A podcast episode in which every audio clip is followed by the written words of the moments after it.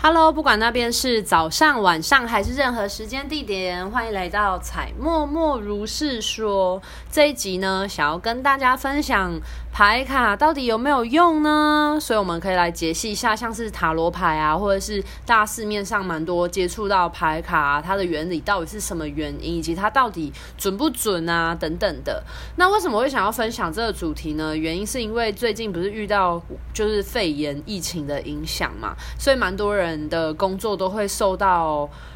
影响，那有可能会影响到，所以想要工作以外啊，也有可能会影响到钱的收入啊等等的。所以这集就想要跟大家分享一下，因为近期的话，我帮蛮多身边的亲友跟一些个案做一些牌卡的天使传讯，那就突然想到说，为什么牌卡它会有用呢？因为我本人以前呢、啊，也是一个对于牌卡抱持非常多。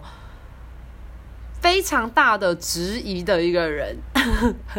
我本身并不是一个非常容易就去相信一件事情的人。嗯，要这样子说吗？应该是说我本人是一个非常实践主义者，就是当我如果接收到一个讯息的时候，我会蛮需要去实证它的。当我证明完一件事情之后，我才会有办法去相信这件事。所以。牌卡的部分呢，我也经历过这样子的状态，所以想说把这个部分跟大家做分享。那来先聊聊我第一次接触到牌卡的的经验吧。我第一次接触到牌卡，其实在我国中的时候，我对于这个东西就有兴趣了。那当时我其实有上网查了很多关于塔罗牌的东西，你知道塔罗牌都画的很漂亮，所以对于一个你知道国高中、国中的女生来说，就会觉得哇，这牌真是长得很精美。我那时候就很想要买一副塔罗牌，可是后来就被我妈妈阻止了，因为我妈妈说塔罗都很阴。我不知道大家有没有听过这样的说法啦，因为照理说这个说法应该比较少一点。我认真严重怀疑这应该是我妈为了要鼓励我读书的一个说法吧。不过，因为当时我妈妈讲这句话，所以导致我对于塔罗牌就种下一个不太好的印象，导致我后来长大后也蛮少接触这一类的东西的。那我第一次接触到塔罗牌是在什么时候呢？是我在大学大四的时候，快那时候快要毕业了。那我刚好身边有一个朋友，他就买了一副塔罗牌，然后他就非常的兴高采烈的跟我讲说：“哎、我买了一副塔罗牌耶！然后刚好最近缺一个练习的对象，然后你愿意来抽牌看看吗？然后我想要练习一下赌牌啊，干嘛干嘛的。”那我当时因为快要毕业了，所以会面临很多可能未来的人生规划等等，所以我就想说，哦，好吧，我也没有想太多，就想说让他测测看这样子。那那时候就是抽了，也没有特别的问主题，就是抽了问说我接下来的三个月的走向啊，然后以及要注意什么啊等等的。那时候的牌面抽出来，好像一张是一个人，他坐一艘小船要去一个远方的一张牌。那那时候我朋友就说：“哦，你可能接下来要去一个很远的地方。”可能会自己一个人，然后让你略显孤单啊，等等。然后中间的牌面我也有点忘记了，反正最终抽出来是一个恋人的正正着的恋人牌卡。那当时因为其实我并没有什么对象，而且我当时其实是单身，我就觉得出现这张牌卡非常的奇怪。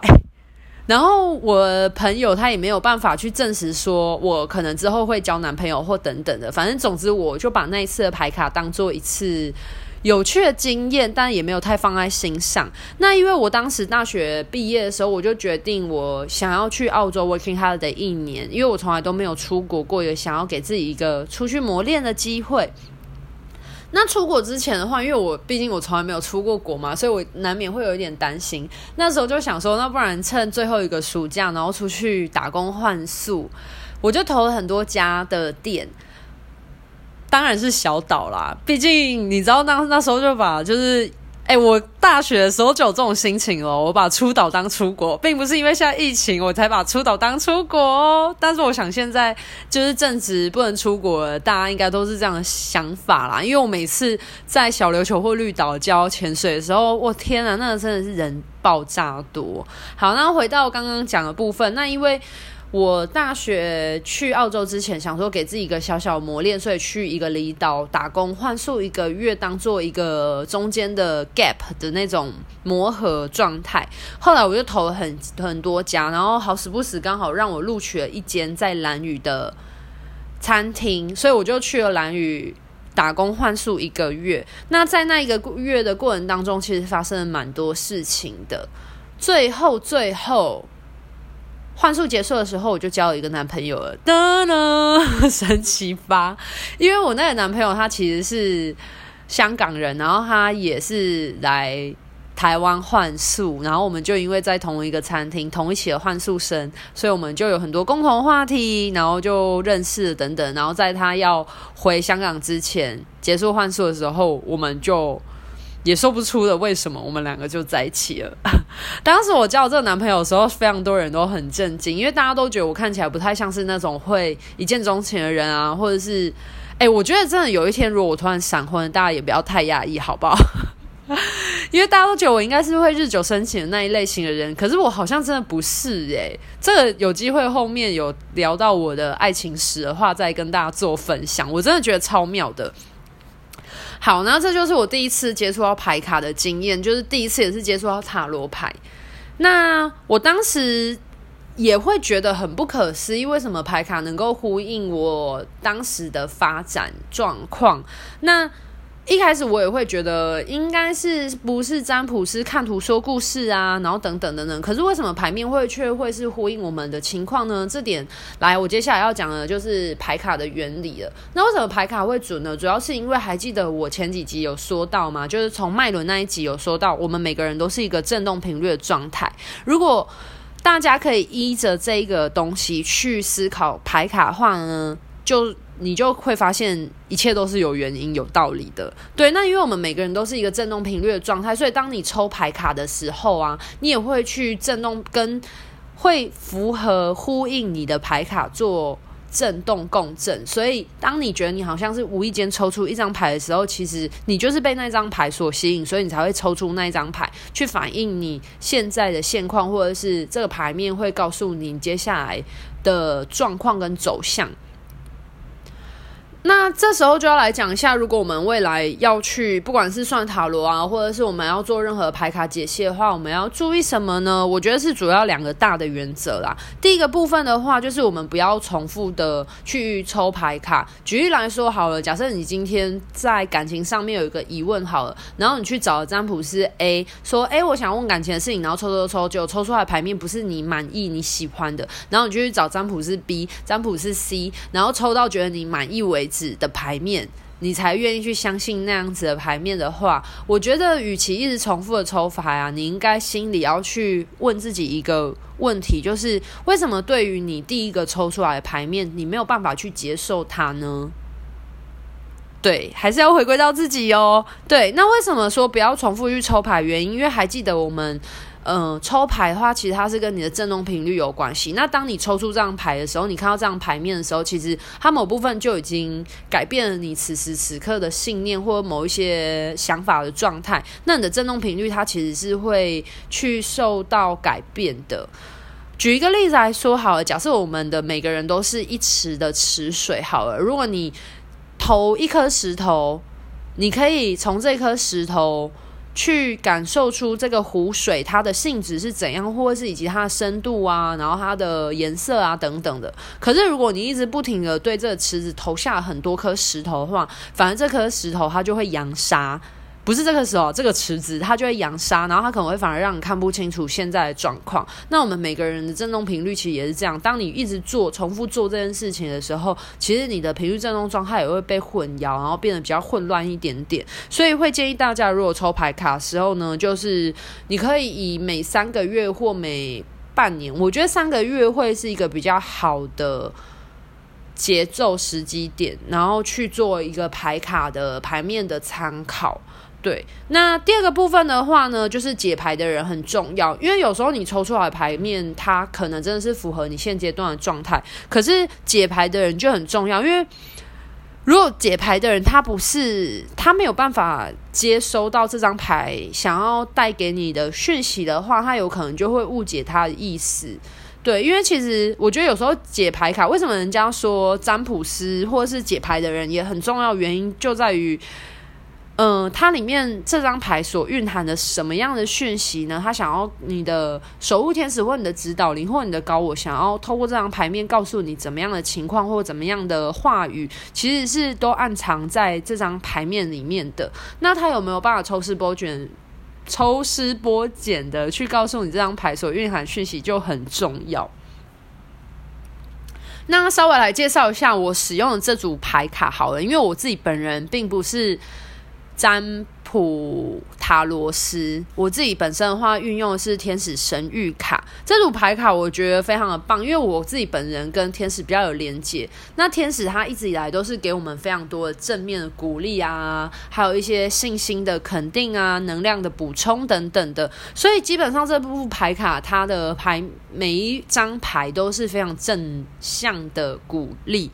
我在使用这张牌卡的时候，我并不会去看它的文字描述，因为它很多时候你所问的问题跟它文字描述是不呼应的。对，那如果我们今天使用牌卡的时候，我们应该要注意什么呢？应该是你抽出这张牌卡的时候，你要去看一下这张牌面它所散发出来的氛围，或是它人物的身体讯息啊，或者是像因为有一些人物里面的天使，它可能是正身，有可能是侧身，那它有可能是一个很警戒的状态，或者是它可能是一个很很慈爱放松的状态。这这张牌卡它蕴含的讯息就会很多，所以我比较注重的是。我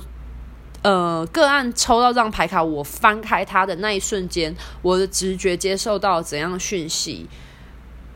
这个东西我觉得是比它牌面上的文字更需要去被留意跟关注的。对，那很多人都会觉得说，那天使牌卡它都是正面讯息啊，那我这样子问任何问题，是不是都只是得到哦，好棒棒啊，这样子好像很不准的感觉？其实不会哦，因为举个例子来说，像我有一个个案，他就是来问他工作，那他问他工作的时候，他当时拥有三个面试的 offer 的机会。他就想要问说，他进哪一家公司比较好，所以他分别就是帮他的不同的公司抽一张牌。那很神奇就是这三张牌的牌面呈现出来的东西真的完全不一样。我现在目前做这么多牌卡天使传讯来说啊，其实真的不会因为天使牌卡它是一个非常温暖的牌卡，就抽出来的讯息就。全部都是正向的，而是你会翻得出，你看到这张牌卡的时候，举例来说，他的第一家公司就是一个你会遇到很多的辛苦或者是很多的挑战。那如果你有办法克服这些挑战的话，你就会有办法专精你的专业，把你的专业磨得像一把利刃一样。我那时候收到讯息就是这个。那第二个公司的话呢，是它的整个牌面是散发非常慈爱温和气息。那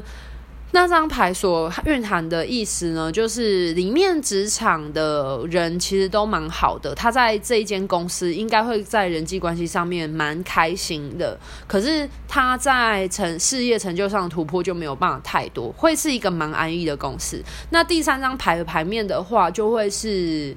一个钱比较多。但是他的工作量也会比较多，压力也会比较多的一家公司。那确实反映出来的，事后在跟个案做讨论的时候，他说他觉得牌面真的是蛮也蛮呼应到他对于这三间公司目前面试下来所接收到讯息的感觉。那